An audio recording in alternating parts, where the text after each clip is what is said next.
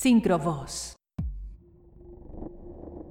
La confesión minuciosa y sin emoción de Friedrich Fritz Hartmann ante el tribunal dejó estupefacta a la sala. Durante seis años, las autoridades habían querido dar caza a uno de los psicópatas alemanes más buscados. Un asesino en serie que aterrorizó a la población germana hasta el punto de apodarle el carnicero y más acertadamente, el vampiro de Hanover, porque además de vejar y mutilar a los jóvenes que lograba atrapar, utilizaba como estocada final lo que él llamaba la mordida del amor que consistía en arrancar con sus dientes la manzana de Adán de sus víctimas, llevándolas directamente a la muerte. Mis crímenes no eran solamente para sacar un beneficio económico, sino que estaba motivado por un momento de frenesí erótico, que me conducía a matar para satisfacer mis irrefrenables deseos. Fritz no pasó hambre durante la Primera Guerra Mundial, pues siempre comió carne fresca tenía predilección por los tiernos cuerpos infantiles. Sus víctimas siempre fueron adolescentes varones debido a sus tendencias homosexuales. Detective de leyendas. Hoy presentamos El vampiro de Hanover, La mordida del amor. Primera parte. Friedrich Heinrich Karl Hartmann, Fritz, Nació en Hannover, Alemania, el 25 de octubre de 1879. Sus padres eran alcohólicos y a menudo se agredían entre ellos. Debido a esto, el pequeño desarrolló una fuerte timidez e inseguridad que lo llevó a refugiarse en los brazos de su madre. Esta lo trataba como si fuera una niña. Lo dejaba jugar con los juguetes de sus hermanas y muchas veces lo vestía con ropa femenina lo que hacía enfurecer a su padre, quien lo golpeaba con saña. Debido a esto, su madre se convirtió en su refugio. Fritz aseguró años más tarde a la policía que en realidad acabó obsesionándose con su madre y desarrollando una especie de amor enfermizo que le llevaba a fantasear sexualmente con ella. En casa todo era negativo y en el colegio la situación no fue la mejor. El muchacho no mostraba dotes para el estudio y no tenía muy buena conducta. Su padre consideraba que no había forma de enderezarlo, así que el único modo que sus padres encontraron para que se reformara fue internarlo en una academia militar a los 16 años. Se ganó la reputación de ser un gran tirador y sus superiores lo describieron como un soldado ejemplar. Sin embargo, no duró mucho allí. Una serie de problemas médicos lo llevaron de vuelta a casa. En ese periodo fue cuando tuvo el primer contacto con la policía. Lo ficharon por acosar a otros adolescentes y abusar de ellos. A raíz de eso le diagnosticaron un trastorno mental y lo ingresaron en el sanatorio de Hildesheim. Unas versiones indican que tiempo después, y tras considerarlo apto para vivir en sociedad, fue liberado y se reinsertó, pero inició una época como estafador y ladrón. Otras versiones que su madre lo ayudó a escapar a Suiza donde vivió dos años para luego regresar a Alemania. Durante un tiempo vivió bajo un nombre falso, pero luego retomó el suyo. Se comprometió con Egna Lubat, y como el país estaba viviendo una época inestable, nadie se acordaba que era un fugitivo y que ya había estado en el ejército. Así que recibió una notificación para prestar servicio militar obligatorio y volvió a enrolarse. Pero una vez más, fue dado de baja por temas médicos. Así que regresó a Hanover a vivir con su prometida y juntos abrieron una pescadería.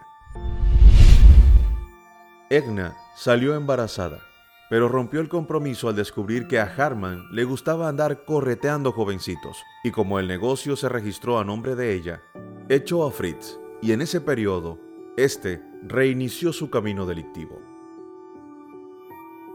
Debido a su carrera como estafador y ladrón, y además por ser homosexual, lo cual estaba penado por la ley en la Alemania de esa época, estaba constantemente entrando y saliendo de la comisaría y de la cárcel. Finalmente, la policía terminó por utilizarlo como informante debido a su perfil delictivo. Fritz les pasaba toda clase de información y a la vez obtenía un salvoconducto para continuar cometiendo sus fechorías. Por ese tiempo, abrió una pequeña carnicería donde vendía principalmente carne de cerdo.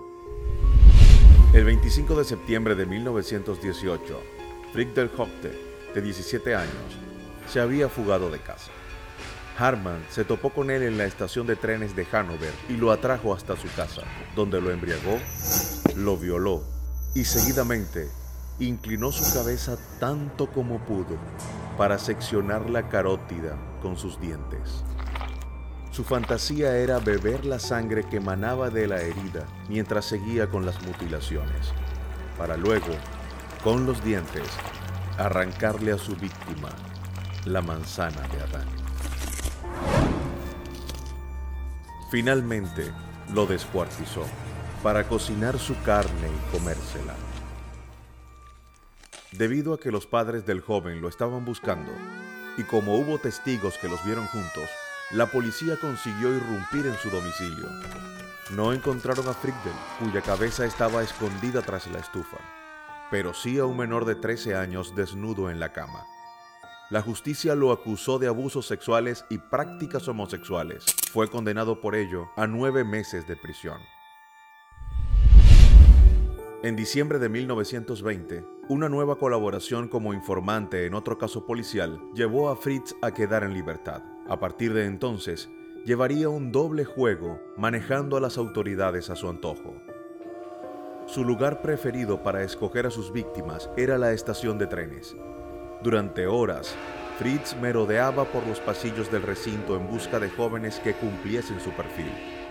El nexo en común de todos ellos era que procedían del mundo rural. De hecho, la mayoría eran muchachos que se habían escapado de casa y que arribaban a Hanover en busca de una oportunidad laboral. Otro detalle en esta selección era el color de la camisa. Tenía que gustarle. Después, se les acercaba con la excusa de ser inspector de policía y de llevarlos a la comisaría para su identificación. Ellos Asustados e intranquilos, pedían clemencia y ayuda. Fritz, por su parte, se mostraba compasivo, accediendo a ayudarles y a ofrecerles alojamiento y trabajo.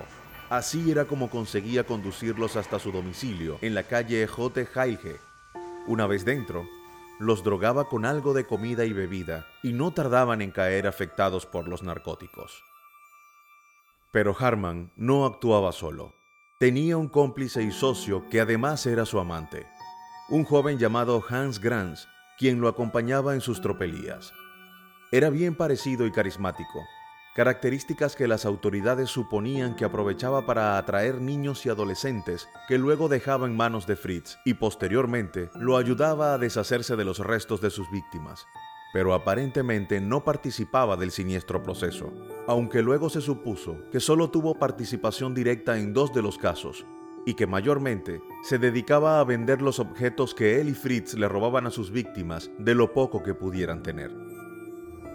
Aprovechándose del estado de inconsciencia y de la incapacidad de las víctimas para defenderse, Fritz perpetraba toda clase de golpes, vejaciones y abusos sexuales, para después asestarles su golpe final, la mordida del amor. En varias ocasiones los violaba después de asesinarlos, lo que lo convertía, además de caníbal, pedófilo y asesino, en necrófilo. Tras desmembrar los cuerpos, terminaba por arrojarlos al río Laino, donde años más tarde, el 17 de mayo de 1924, un grupo de niños descubrió unos sacos que contenían cráneos junto a otros restos humanos, y la ciudad alemana entró en pánico sobre todo cuando trascendió que dichos restos pertenecían a jóvenes de hasta 20 años que habían sido descuartizados y asesinados salvajemente. La presión social era muy grande. En aquel momento había más de 600 niños desaparecidos y el rumor de la posible venta de carne humana disparaba todas las alarmas, así que la policía empezó a investigar. Hicieron dragar el río y encontraron huesos humanos de unos 22 cuerpos, Preguntaron varias veces a su fiel informante Fritz, pero este siempre les daba pistas falsas, lo que llevó a las autoridades a poner el ojo en su colaborador y en su socio. Debido a la compleja situación sociopolítica de Alemania en esa época, la policía estaba muy colapsada. Había una gran cantidad de delitos y pocos eran investigados como ameritaban. No se hizo un seguimiento por las muertes y los cadáveres que fueron encontrados desmembrados. Tampoco había mucha prensa. Solo un puñado de diarios había sobrevivido a la crisis postguerra. La radio estaba dando sus primeros pasos en ese país y faltaba mucho para la televisión. Con toda esta variedad de situaciones, la detención de Fritz Harman se dio prácticamente de casualidad, aunque después la policía se justificaría diciendo que lo tenían en vista como sospechoso de algunos casos, lo que resulta insólito y nos lleva a preguntar, ¿por qué no lo habían detenido antes? Esta historia continuará. Hasta aquí nuestro episodio de hoy. Recuerda, si escuchas ruidos, no salgas. Si caminas por un lugar solitario, no voltees. Si necesitas levantarte durante la noche, debajo de tu cama puede habitar tu peor pesadilla. Si vives para contarla, contáctame. Si no, lo investigaré y contaré tu historia.